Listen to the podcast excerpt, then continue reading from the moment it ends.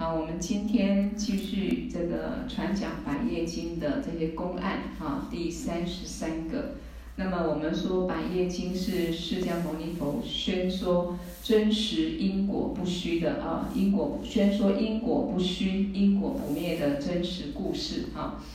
那么所以呢，其实听这个《百业经》啊，等于让我们提醒自己。时时刻刻的生口意啊，每天的念头、身语的造作，其实就是一个因啊，就是一个因，那么就会成熟将来的果啊，所以也是提醒我们对这一个因果不灭的这一个啊这个定理啊，能够非常的一个啊深信、升起定解，然后很仔细的啊来取舍自己的嗯。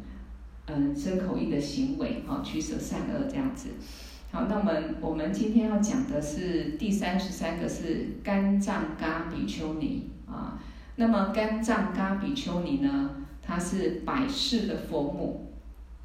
一百世都当释迦牟尼佛的母亲。那她为什么呢？会一百世当释迦牟尼佛的母亲啊？而且她是解经第一。啊，就是能够理解这个经文啊，理解这个佛经啊的含义啊，是第一的啊，是解经第一的哈。啊，能够了悟佛法的这个含义哈，经典的含义，它是第一个的啊，这是第一个，呃，很优秀就对了，然后最最能够去呃正确的去解经。好，一时佛在这个沃达那城郊的一个很寂静、很安静的森林中。那么有一天呢，佛陀他着衣持钵哈，那拿着钵呢，到这个城里头要去化缘。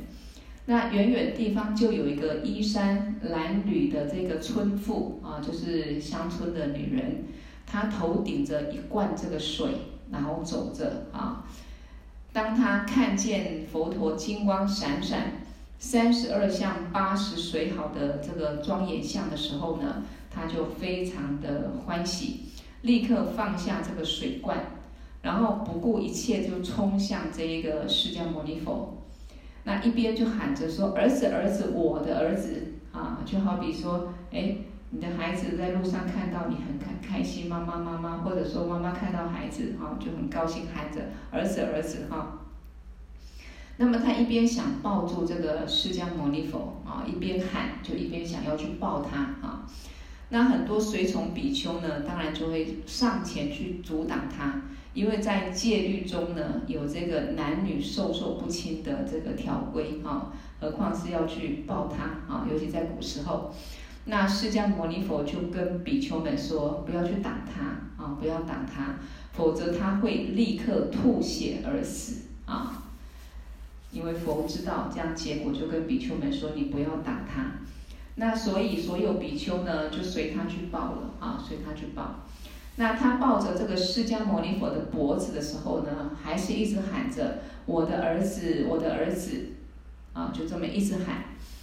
那等他平静下来的时候呢，世尊就观察到他的根基啊，那为他宣说了相应的法要啊，也就是在当下啊。那佛无所不知，他了解这一个哈、女人的这个根基之后呢，就为她讲了这个相应的法要。那他也因为佛传法给他，就用智慧金刚哈、啊，以这个智慧摧毁了二十种萨迦耶见啊。我们说萨迦耶见就是认为我们这个身体。啊，这个五蕴啊，这个或者说这个地水火风组合的这一个身体啊，是我啊，有一个真实的我存在啊，升起了对这个我的执着我见啊，它摧毁了二十种这个萨迦耶见，那么得到了预流果的果位，就是阿罗汉四种果位的里面的初果啊，预流果就是预入圣流啊。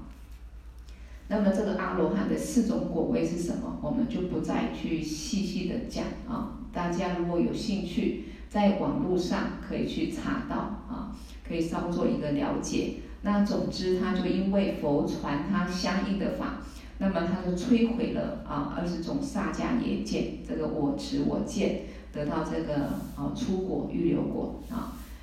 好，这个时候呢，已得到圣果的村妇就跪在这个释迦牟尼佛面前，很恭敬合掌，然后跟他祈求：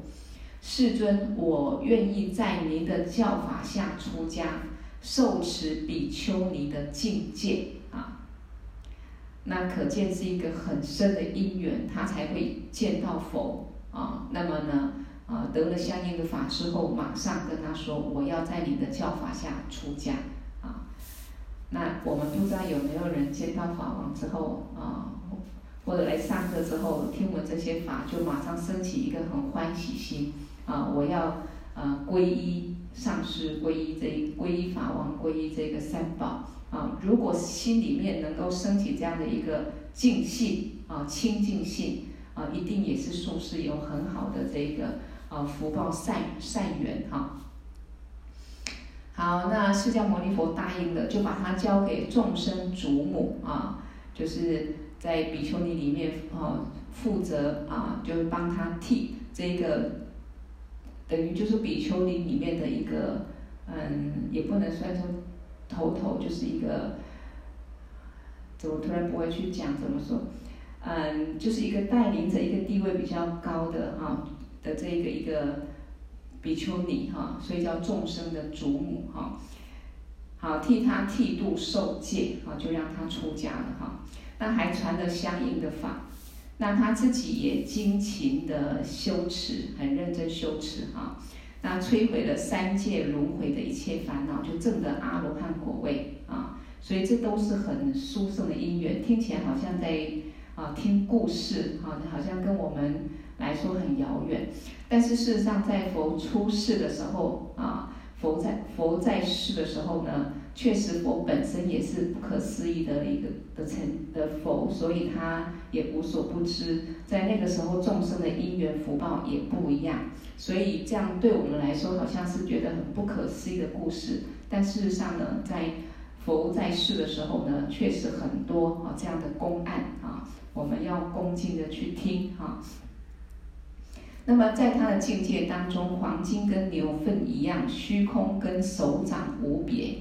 也就是说，证得阿罗汉的果位，基本上他已经啊解脱了烦恼。那么这个证悟者呢，证悟阿罗汉果位的成就者，在他们的境界当中呢，一切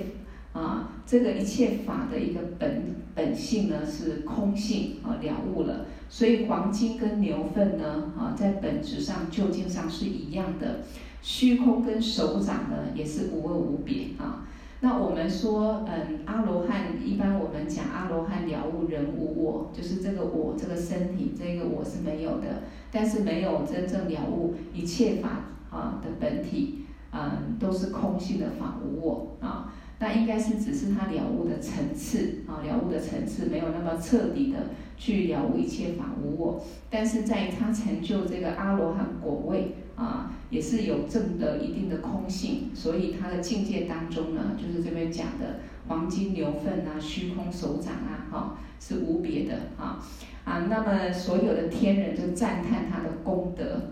这个时候佛陀就受记肝脏嘎比丘尼啊，跟他说，在我教法啊，受记他了哈，不是跟他说，就受记他，也就是他是啊，在我释迦牟尼佛教法之下。声闻比丘尼当中是解经第一的啊，也就是说佛预知一切，所以呢已经受记他啊，你是啊，你会是我这个声闻比丘尼里面啊这一些众弟子当中呢解经是第一的哈、那么在这里这个翻译的索达吉堪布就说，在释迦牟尼佛传记里头。所有比丘里面呢，谁神通第一？目犍连是神通第一。那么智慧第一的是舍利弗。那解空就是了悟空性第一的是须菩提。那比丘尼当中啊，也有这个啊，就是刚讲的干藏嘎比丘尼，他是解经第一哈。好，那所有的比丘就请问啊。他说：“世尊在化缘的时候，啊，世尊在化缘的时候，有成千上万的妇女，他们见到佛陀，没有一个人像这个村妇啊，会抱住世尊啊。那到底这是什么样的一个因缘啊。我们说法界一切显现都是一个因果的一个显现，一个示现，一个幻化啊，所以这一定也有什么的因缘，所以他们就请释迦牟尼佛啊来宣说啊。那世尊就告诉他们，这个是过去世的缘分啊，过去世的缘分，从呃从此世以前的五百世，就是从现在往前推五百世，他一直做我的母亲。你看佛无所不知，所以了知一切，什么因缘都知道。那我们这辈子在我们的生活当中，相应的有跟我们缘分很好的，哦，有一些比较缘分那么不是那么好的啊，善缘恶缘都有。其实我们也是一定要有这样的了知，一定是过去是有某一种因缘，不管善缘和恶缘啊，那我们才能够啊知道怎么去净化一切不好的因缘。啊，然后成为转成一个善缘也好，或者不去执着暂时的违缘，或去贪爱这个啊暂时的善缘啊。好，所以他说他前五百世都做过我的母亲，那今天这样子是因为他过去世的习气现前，就好比一个妈妈看到孩子哇就很开心啊，所以虽然这是这一辈子不是他的母亲啊，所以看到，但是看到释迦牟尼佛的时候一样。那种感觉就像看到自己的儿子，所以他一直呃做，因为他一直做我的母亲。今天这样子，就是他过去是这个习气现前。那所有的比丘又问了啊，又问他说：“世尊，那么他曾经五百世做您的母亲，那这辈子为什么不再做您的母亲？”那释迦牟尼佛就告诉他们说：“他这辈子不做我的母亲，有两个因缘。”第一个是我这辈子的母亲大幻化母，她有这个愿，也就是说，我这辈子的母亲大幻化母，她曾经有一个愿啊，要当我的母亲，所以这辈子我的母亲啊是大幻化母啊。然后呢，这个大幻化母呢，她之前发什么愿？她说希望在啊释迦牟尼佛成佛的时候，她要做释迦牟尼佛的母亲。啊，所以世尊说，这个大幻化母，她曾经发愿，在我成佛的时候要做我的母亲，因此啊，这辈子释迦牟尼佛啊，视现成佛的母亲就是大幻化母啊。那第二个是往昔她做我母亲的时候，她的一些做法不如法，让我生起了厌烦心啊。也就是说，这个过去是曾经当过五百世。他母亲的啊的这个母亲呐、哈，曾经在做他母亲过去当释迦牟尼佛母亲的时候，有一些做法不如法，啊不清净或者说不如理如法，所以他说让我升起的厌烦心，所以呢他的心呢就啊升起厌烦心，就不希望再做他的孩子啊还是怎么样，总之就是说。曾经五百世当母亲啊，但是在当母亲的过程当中，她有些是不是那么的一个呃如法，有些行为或者说她的这一个啊，这个对她的各方面啊，并不是那么一个清净的心哈。好，那么释迦牟尼佛，嗯，众生就问这个这个比丘就问这个释迦牟尼佛，那为什么你会升起这个厌烦心呢？啊，为什么要升起厌烦心？释迦牟尼佛就告诉他们说，大菩萨喜欢布施，就说过去是曾经当过他母亲的这一个啊，这个大菩萨啊，称他大菩萨，他很喜欢布施，而且具足了出离心。他做我母亲五百世当中，经常对我做布施，然后升起出离心啊。但是他造了违缘，所以对他生厌心啊，所以他造了违缘，什么违缘？他这边没有清楚的讲，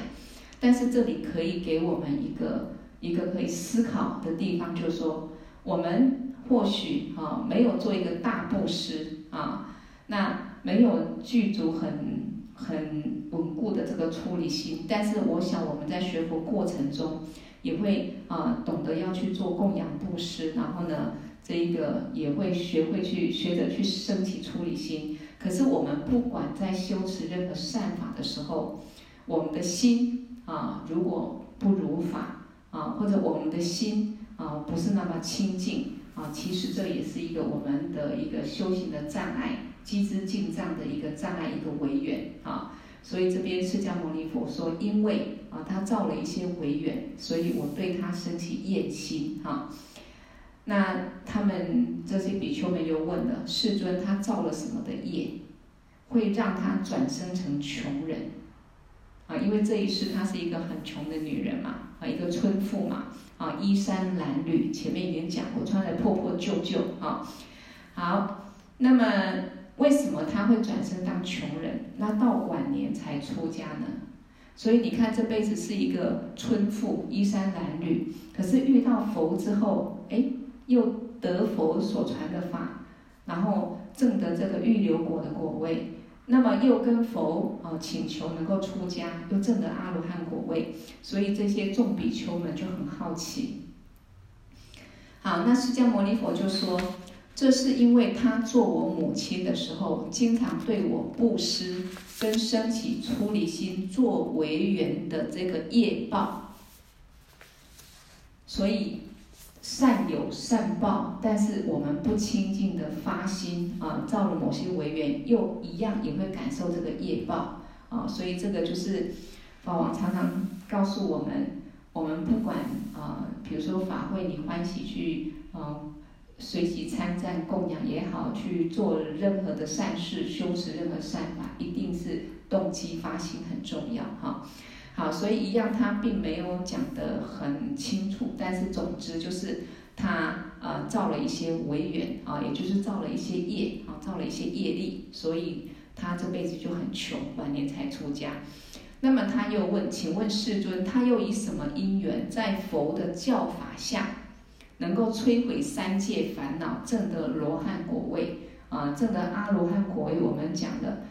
最基最呃就是最少也不是最少，就是一定要证的这个啊、阿罗汉果，一定要断除这个烦恼的障，烦恼障碍烦恼障。那要成佛，就是要断除烦恼障之外，还要断除所知障。好，所以我们现在上课闻思修行过程当中，也是在不断的串习这个正知正见来调伏我们的心啊，慢慢断除这个粗细的烦恼，然后呢，在慢慢的。啊，能够修菩萨道，断除这个习气障啊，这个以小胜大胜来讲就是这样的啊。好，那么为什么他会证得这个罗汉果位？然后又是解经第一，解说佛经啊，理解佛经，讲解佛经，解说第一啊，就是最会讲的啦，最会讲的。那么世尊就告诉这一个啊众比丘说，这也是他过去世的愿力。啊，业力也成熟，业力也会成熟，那么善的愿力也会成熟。啊，好，所以贤劫人寿两万岁的时候呢，人天导师如来正等觉迦叶佛出世。啊，以前迦叶佛出世时候，有一个比丘尼，那他的堪母啊，在迦叶佛教法下是解经第一。就是说，这个比丘尼啊，我们汉嗯，在显教就讲尼姑了哈。这个比丘尼，那么他的一个堪母，也可以堪母，也可以讲说一个呃法师啊，啊，他的法师啊，或者说一个女众啊，得道的这个女的修行者哈。好，那他的堪母呢，在教迦叶佛教法下是解经第一哈，也可以说他的师父啦哈，他的法师呢是解经第一。那么这个比丘尼一辈子终身，他都修持清净的戒律，在临终的时候他就发愿，啊，因为他一辈子手持清净戒律，有受持清净戒律的功德，所以他临终的时候发愿，我在迦叶佛的教法下出家，啊，那我一生都守持清净戒律，虽然我没有修到什么样的境界。但是愿我将来在释迦牟尼佛的教法下出家，可以让佛很欢喜，啊，可以让佛很欢喜，并且能够像我的堪母一样解说佛经第一，证得阿罗汉的果位。好，所以讲到这里，我们这一辈子在修行过程当中，我们一定要去亲近真正啊。他的心啊是清净心，然后真的是想精进啊闻思修行解脱，或者真的升起菩提心啊利他心这样的一个修行者啊，那么这样的一个修行者会给我们什么见贤思齐？因为我们的起心动念都会受尽影响。如果我们接触好的修行人，我们就会啊心中听进去的、看到的、想到的都会比较正面。那么我们一定我也会发一些善的愿。那这个善的愿成熟啊，就会得到善的这个果位啊。所以这个很重要啊。身口意我们都要尽量去啊往善的方面啊。好，那。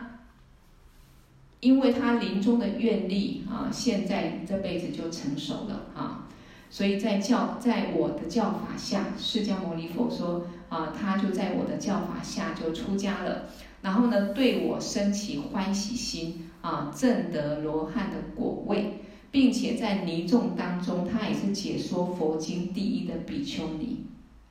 所以我们如果觉得对佛法有时候好像自己的根器不是很够，不是很了解。我们如果很想真正对佛法能够了解它的含义密意，我们也可以发愿啊！我要认真的啊，在佛前发愿，我要认真的学习。我希望我能够很快的啊，佛的加持让我有智慧，能够真正的去理解佛法的含义密意啊。那这样的愿，有时候我们很精进的心，我们所有的善愿。加上我们在这个，我们跟着上师是修持密圣殊胜的很多的法，那很多时候我们自己的发心啊，那一个善的愿就很快能够成熟啊，所以大家都可以有什么好的愿望呢？尽量去发愿啊，尽量去发愿。好，那这边这一个翻译的索达吉堪布他又说。这个公案哈，主要讲述前后世的因缘关系，就是前世跟后世的因缘关系。那这一个呃，我们说这个穷苦的女人呢，她前世啊当了这个佛陀的母亲，所以今世认识前世的儿子啊，因为过去世的习性，他说藏地以前也有类似的事情发生过。是在这一个巴塘的一个大寺院里面，啊，寺庙里面有一个大格西，他在文革的时候呢，啊，文化革命的时候就去世了，啊，那么转生在拉萨的这个汉人的家里，谁也不知道了，谁也不知道说他已经投生在拉萨一个汉人的家里。后来他姐姐去朝拜这个拉萨的觉沃神山的时候。路过一个幼儿园啊，那刚好是中午放学之后，老师带着这个幼儿园的孩子们回家。那其中有一个六七岁的男孩看到呢，啊，他就拉着不放，而且深情的眼光看着他，哭喊着“姐姐，姐姐”，哦，就一直哭，一直叫“姐姐，姐姐”。那他自己很猜，就马上一个很敏锐的心就猜疑到说，哎，这是不是我过去世的格西的弟弟转世？啊，那就四处呢去呃询问别人。那当时寺院的两位喇嘛啊也来拉萨买这个大藏经。那他姐姐就跟他说，呃跟呃跟他们两个说的当时这个情况哈。所以他们三个就一起到幼儿园里面去看这个啊大格西啊，那这个大格西马上认出了本寺院的啊，他原他是啊他们寺院的这个呃两个喇嘛，就是说这个小朋友就马上认出了，哎，这个是原来他们寺院两个喇嘛，那他姐姐就觉得哎肯定他是真的，他格西弟弟啊没有错啊没有错。好，就去跟他家人商量，然后要把他带回这个原来的寺院啊。那后来他家人也答应了，所以八岁的时候就请他回寺院，准备啊举行这个啊安坐的仪式。那他一到寺院呢，也觉得这个寺院很熟悉，很高兴的啊到达自己原来的最高的那个法座上。那因为他生前是寺院里面的三大格西里面呢最大的啊，法座也是最高的啊。啊，这边所以在这里呢，他说以前他自己本身啊是一个格西的习气呢，就显现出来了。当时因为各种因缘不具足啊，没有举行这个上座仪式，那又把他护送到回到拉萨的另外一个寺院。那在寺院里面呢，背诵解经深意啊，他都超过一般常人啊，也非常的顽皮。那每一个老喇嘛就把他送到印度。啊，请一位大喇嘛认定。那这位大喇嘛呢，就用佛教所特有的观察方法跟窍诀，啊，认定他是以前的大格西。啊，好比说，哎，认定啊一些大成就者啊，啊，他们有一定的方法啊，去观察去了解，哎，谁是某某某的转世活佛或什么类似这样的哈。好，现在呢，他说国外像美国的灵魂研究机构等等。啊，也会通过生命转换形式的了解来去研究，证实了什么？轮回是不虚的，因果是不昧的啊。所以除了这些修行人转世之外呢，事实上在啊以前很多的因果故事里面也会有，哎，知道他过去是投生转世在哪里啊，或者好像没有忘记他过去的一些好这样的一个真实的故事哈，也是有。好，那这个故事呢，哈，就短短的，那就是告诉我们说，过去的宿世的宿习啊，几个重点。第一个啊，过去是这一个啊，村妇是释迦牟尼佛五百世的母亲啊，所以这辈子很自然看到他的时候呢，就像啊，看到他啊，这辈子亲生儿子一样，还是觉得他就是他的儿子，这种宿习。然后呢，后来在他的座下出家。那重点是因为她为什么变一个穷困的女人？虽然她过去曾经是一个呃像一个大菩萨心的一个啊一个修行人，他也做了这些供养啊、做了这些布施啊、等等，或也升起出离心。但是就是像我们在很多的经典中所讲的，我们如果没有仔细观察自相续，没有用正法调伏我们的心啊，纵使我们有善念。纵使我们想好好的修行，有时候我们的习气，我们没有仔细观察，会造了很多的业力，或者不清净的发心，这个就是我们未来的啊要修行成就的一个障碍。那在因果里头呢，不管你是善的愿，或者说一个恶的因缘，它都会成熟。啊，所以他当释迦牟尼佛五百世的母亲之后，那么啊。再来，因为让这个让佛不欢喜，所以就没有再当佛的母亲啊。但是因为他过去是善愿，所以他也成熟了，他成就阿罗汉果位啊，就是看到佛很欢喜，然后在他的教法下出家，然后成就阿罗汉的果位啊。所以我们了知因果之后，自己就是第一个好好取舍因果，第二个一定要多发善愿。那么善愿能够成熟，一定要我们有资粮。那这个资粮是什么？啊，手持清净戒律，啊，清净发心，然后呢，修持善法，这一切在我们将来临命终的时候，我们都可以啊发个善愿，啊，能够让它去成熟。那当然，我们这辈子要发什么善愿啊？我们一定要发啊。这辈子提升成就，或者我将来往生极乐世界啊，或者我能够啊生生世世在没有解脱前呢，都能够能够呃听闻佛的教法啊，能够在佛的教法下能够修行成就等等啊一切的善愿啊。好，那我们时间短短的，就还有第二个，我们在讲这个另外一个故事，因为三十四个公案里面两位仙人。这个故事很长很长，可能要花两堂课，那我就先讲一半啊，讲一半。好，这个两位仙人啊，携众眷属啊，带着众眷属出家证得果位啊。那这是怎么样一个故事呢？他说，释迦牟尼佛尔时世尊哈，释迦牟尼佛住在印度这个阿丹马城郊的一个名字叫仲春羌的这个地方啊。那有一天早晨，释迦牟尼佛一样着衣持钵啊，拿着这个呢，要去城中化缘。后化缘之后呢，就回到自己住的地方。这个时候，阿丹马城的上空啊，霹雳阵阵轰响啊，就是说雷声阵阵啊，那劈死了两个兄弟跟四头的牦牛啊，这就是一个意外哈。那许多人围着他们哭喊，这个时候释迦牟尼佛刚好路过这里，从人群中走出啊一个人，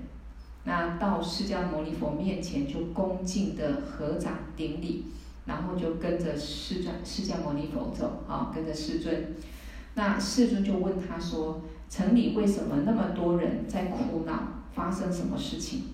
那那个人就回答说：世尊。刚才打雷了，啊，打死了两个人，以及以及四头这个牦牛，所以大家就一直在那里哭闹啊。然后，难道那么大的雷声，世尊你没有听到吗？他们就问释迦牟尼佛：“你没有听到很大雷声，你没听到吗？”那么释迦牟尼佛就说：“我没有听到。”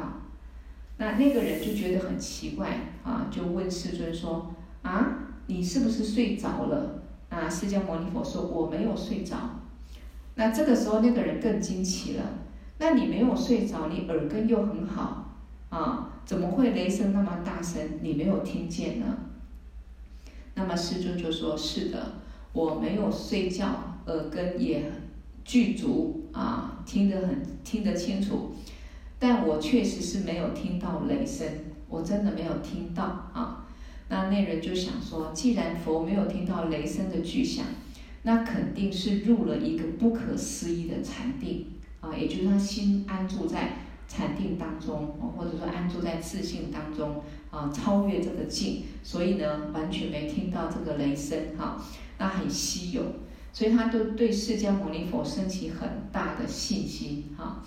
啊，在阿丹玛附近有两个森林啊。那么有一个森林中住着一个叫做格聂雅的仙人，那他带着五百个具足神通的眷属，一起过着很悠闲自在的生活。那另一个森林里头也住着一个叫做热俄的仙人，也带着五百个眷属，哈，过着很悠闲自在的哈这种呃生活。那这边讲说，我等大师释迦牟尼佛以及十方三世一切诸佛，具足两种智慧，四无畏，七菩提之八解脱，九等持和十力等无量功德。也就是说，这边是讲所有一切佛，啊，释迦牟尼佛所有一切佛，其实他们已经证悟成佛，所以都具足啊一切的神通智慧功德都圆满。啊，所以他说，如来狮吼声传遍三界，必以大悲心时时刻刻关照一切众生。那么佛他是慈悲心，就是要利益众生解脱。佛的智慧啊，他的神通时时刻刻都在关照我们啊。哪些众生他是兴盛的？好比说哪些众生他的福报现前，所以他是兴盛的。那么哪些众生是衰亡的、衰败的？哪些具有损害性啊？那哪些众生它是有善根的？哪些众生会堕入三恶道？哪些众生会从可以从中解脱？哪些众生具有七圣财啊？这些呢，如是众生的种种因缘啊，就算是大海离开波浪的时候。所有佛如来对众生的慈悲心，刹那也不会离开，而恒时对众生做观察。什么意思呢？也就是说，我们芸芸众生啊，在六道轮回中迷乱，我们不清楚自己啊，我们也不不清楚自己在造业，也不认识自己本来的心、本来的性是什么，就在迷乱之中啊。有时候呢，升起善念，有时候升起恶念。有时候善业成熟，福报很大；有时候恶业成熟，感受痛苦。那其实呢，佛了了分明，都都很清楚啊。就好比我们成为呃上师这么一个尊贵转世活佛上师的弟子，我们每个弟子心行在想什么啊，然后呢，自己的一个啊修行精进不精进或各种方面，其实上师都无所不知。那上师就会用各种慈悲方便来调伏我们，不管是慈悲的方式、愤怒的方式，其实只有上师了知啊，一切都是一个密意啊，都是为了要救度我们、调伏我们。但是我们作为弟子的，有时候我们自己也不清楚啊，所以为什么在密乘里面说，对金刚上师，不管他示现的行为表面上如法不如法，或者我们用分别念去看待，觉得怎么样，我们都一定要把上师当作真佛观待。如果我们升起一些不好的念头，一定要马上忏悔，是自己的邪见、自己的烦恼，所以升起不好的念头。啊，一定要马上忏悔，因为一个上师的智慧啊，就是在藏传佛教里面，一个上师所谓的上师，一定必须是具德成就者，啊，他已经证悟跟佛一样的智慧啊，了悟究竟的智慧，而且他具足啊一切显密教法啊，了解一切经绪论，可以传这些解脱的法给我们。所以他对我们这些弟子，既然能摄受，他就无所不知、无所不清楚。啊，我们的习气在哪里，他比我们更清楚；我们心中想什么，他比我们更清楚。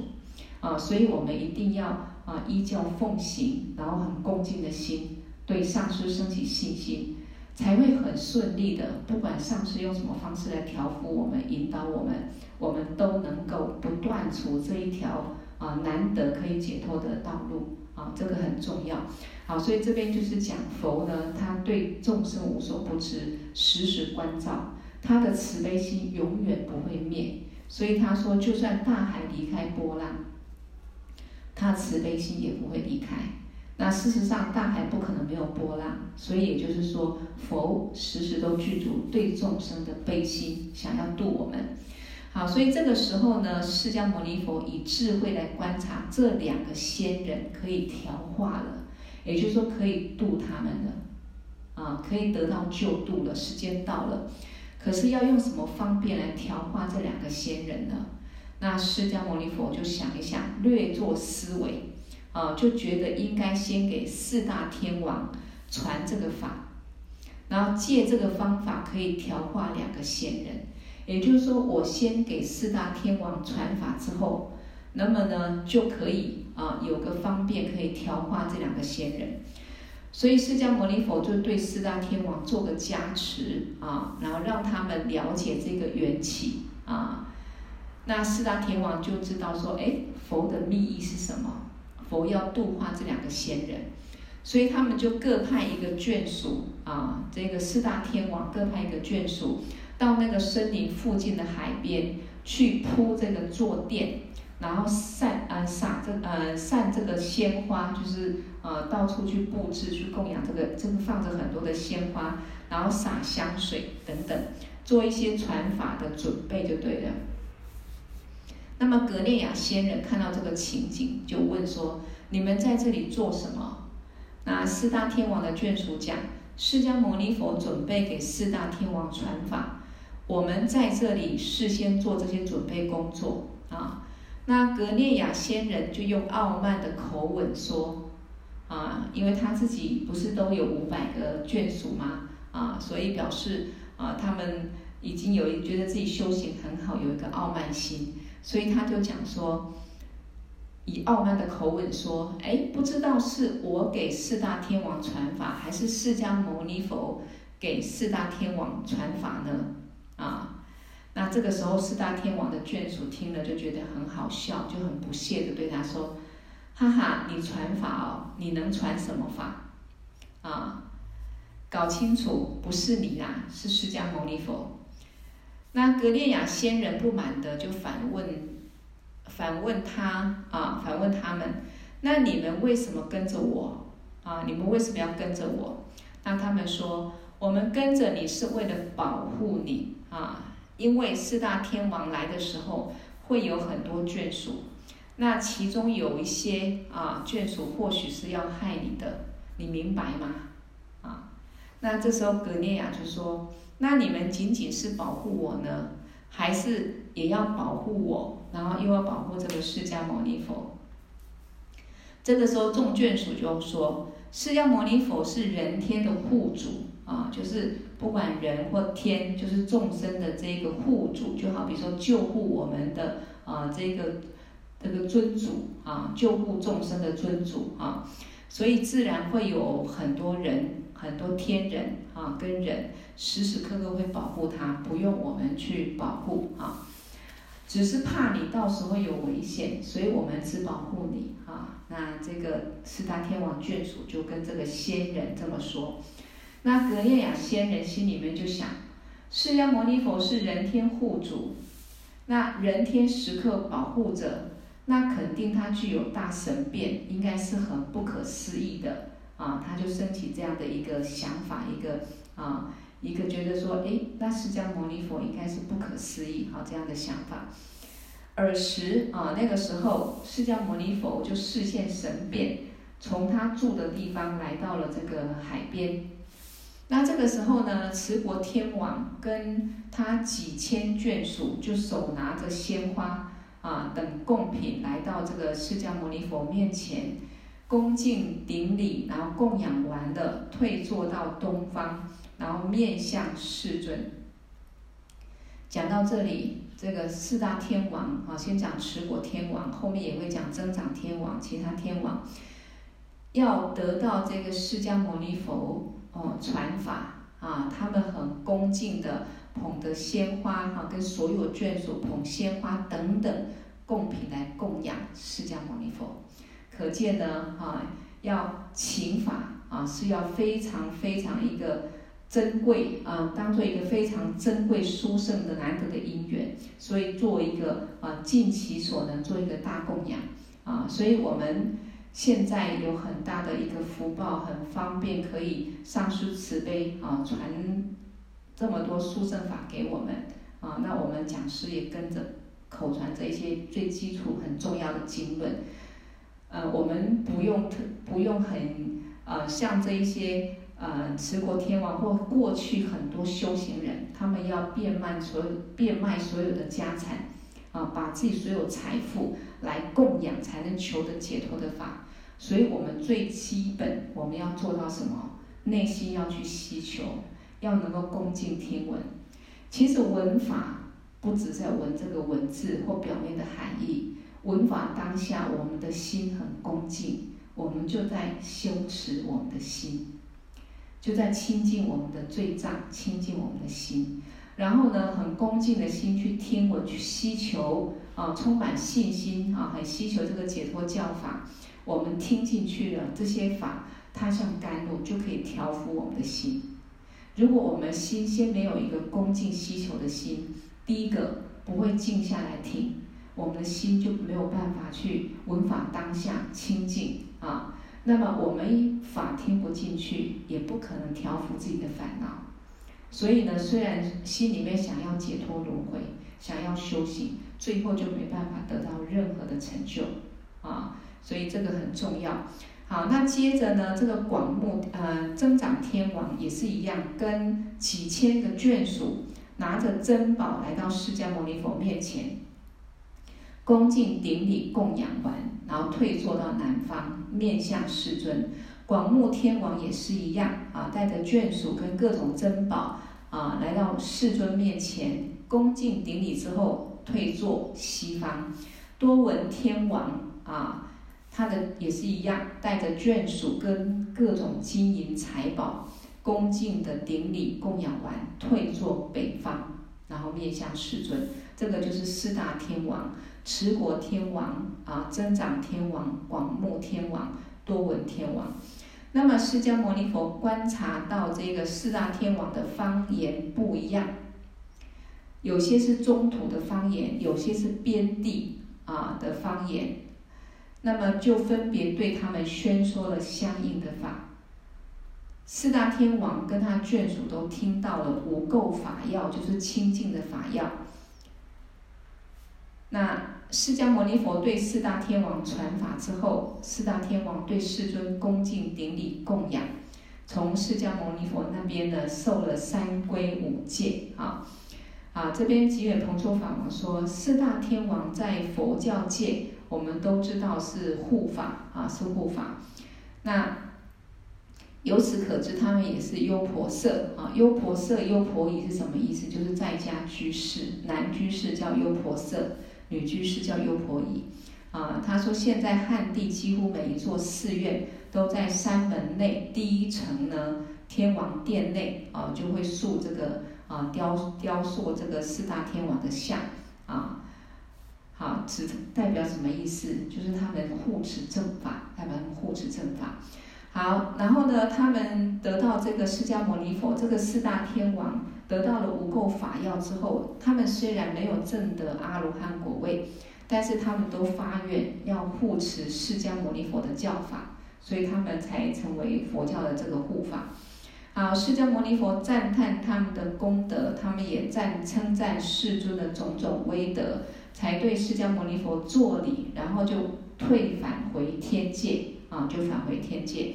啊，这个时候众比丘啊，就合掌就问了啊，所以我们说释迦牟尼佛为什么要先对这一个四大天王传法呢？目的要怎么样？要摄受这两个仙人啊，前面讲的两个仙人啊。所以我们对这个故事的前后啊，一定要稍微再去了解一下哈，因为故事长，有时候就忘记了。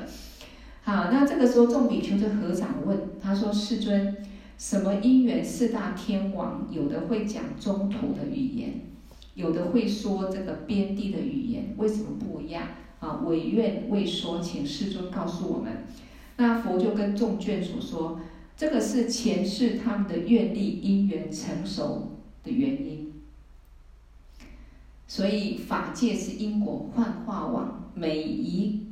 个显现，所有的显现都有它的因果性啊。他说：贤劫人寿两万岁的时候，我等大师、人天导师、如来正等觉、迦叶佛出世的时候，当时在须弥山下有两大龙王，还有两只的大鹏鸟啊。好，那这个两大龙王，这个两只大鹏鸟呢，常常对两大龙王哈制造恐怖。好，如果你们有《白夜经》的书，然后跟着在看、在听的人啊，我中间它有一些补充解说，我就跳过去了啊，就一百三十三十八页的一个中的后面这里，中间后面一点点哈，好。因为这样子有些是没有一定要讲，你们如果有书就自己看一下哈啊，我就比较可以顺着节省时间哈。那这两只大鹏鸟经常对两个两个大龙，两只大龙呢，大龙王制造恐怖，那两大龙王就吓得逃到这一个啊金刚大地去了。那后来迦叶佛出世，常常转法轮。这两个龙王呢，也去亲近这个迦叶佛，对这个佛生起很大欢喜心，然后从皈依啊、皈依佛啊、然后呢受居士戒圆满，然后从此以后就不会就没有受大鹏鸟的危害，那就从大海中来到这个人世间，自由自在的生活。那么两只大鹏鸟看到这两只大龙王的时候呢，就扑过来，又想侵害他们，因为本来他们就会侵害这个龙王，所以我们说龙这个龙王呢，他也会怕这个啊、这个大鹏鸟的侵害啊，好像在大圆满前行讲到这个动物啊，讲到这个畜生道的苦的时候，有讲到啊这个在天的天龙的部分啊，这个龙王也是会啊怕这个热鲨鱼跟大大鹏鸟的危害。好，所以呢，这个时候因为这两个两只龙王已经皈依佛了啊，所以呢，不不论怎么样，用什么方法，大鹏鸟都没办法侵害他们。那大鹏鸟心里面就想说，以前伤害他们很容易啊，现在竭尽全力也没办法伤害他们一根毫毛啊，到底为什么？那大鹏鸟就很怀疑。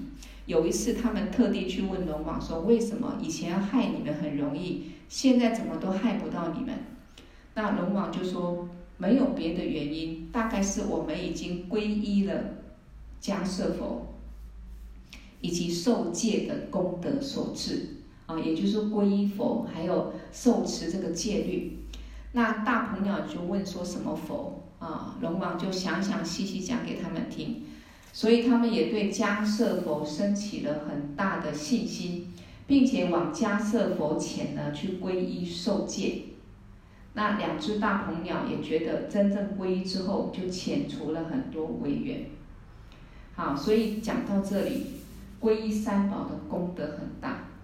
那么皈为什么皈依佛法僧三宝的功德很大？首先，我们说，我们如果喜欢学佛，是自己学佛的方式，自己看书哈，自己看经典、诵经等等。那我们没有去，没有真正哈皈依佛门啊，没有皈依受这个皈依的戒律，就好比说我们没有拿到解脱的种子。也就是说，佛啊，佛法生三宝，为什么叫三宝？因为它很珍贵，是可以让众生解脱的。那我们皈依啊，不管你是皈依哪一个师师父，他都是让我们皈依三宝，代表我们的内心已经升起一个决心，一定对佛三宝有个信心。我要好好的学习佛的教法，然后呢，我将来要解脱轮回，我要成佛啊，我不要再走轮回的路，所以我要皈依三宝，我的心就是依止三宝啊。那么当然，皈依过程可能皈依很多的师父，不管皈依多少有缘的啊师傅，或者说有传译帮我们啊讲过个课程，灌顶过，或者说修法啊，呃参加法会种种因缘，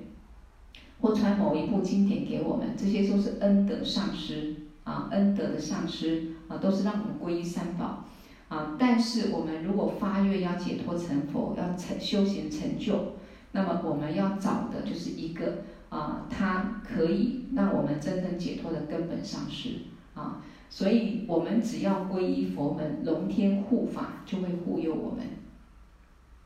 所以其实功德利益很大，而且呢，皈依佛门之后，最基本的我们要修持十种善法，断除十种不善业。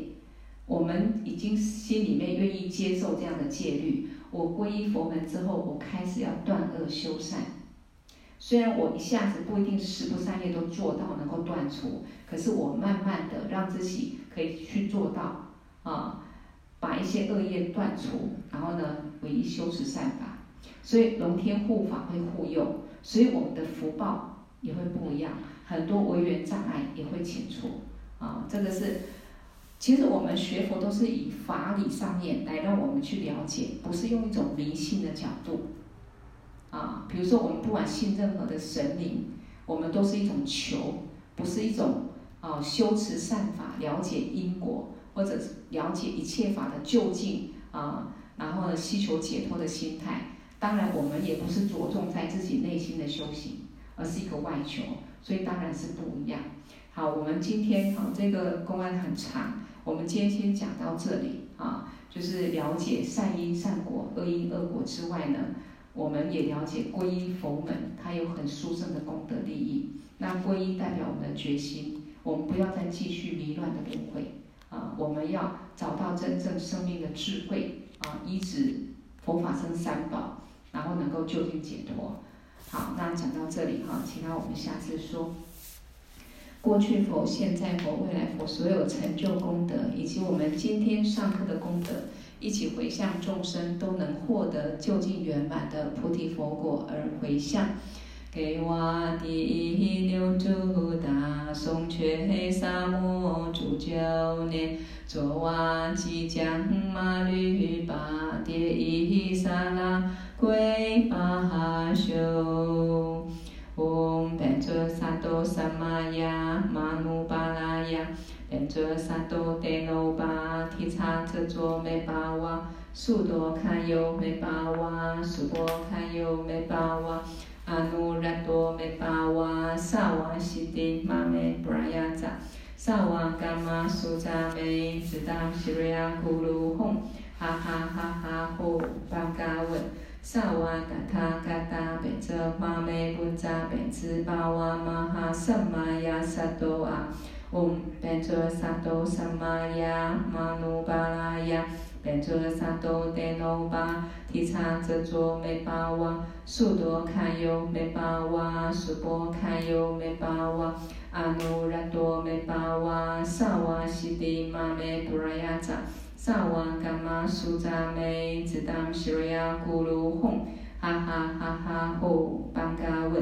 萨瓦达他嘎达本则玛梅布扎，本兹巴瓦玛哈萨玛雅萨多啊，嗡，本则萨多萨玛雅玛努巴拉雅，本则萨多德诺巴提察哲卓梅巴瓦，苏多堪尤梅巴瓦，苏波堪尤梅巴瓦，阿努拉多梅巴瓦，萨瓦西迪玛梅布拉雅扎。萨瓦伽玛苏扎梅，只当西瑞亚咕噜吽，哈哈哈哈吼！班嘎问，萨瓦达他嘎达变成玛梅布扎，本兹巴瓦玛哈萨玛亚萨多啊。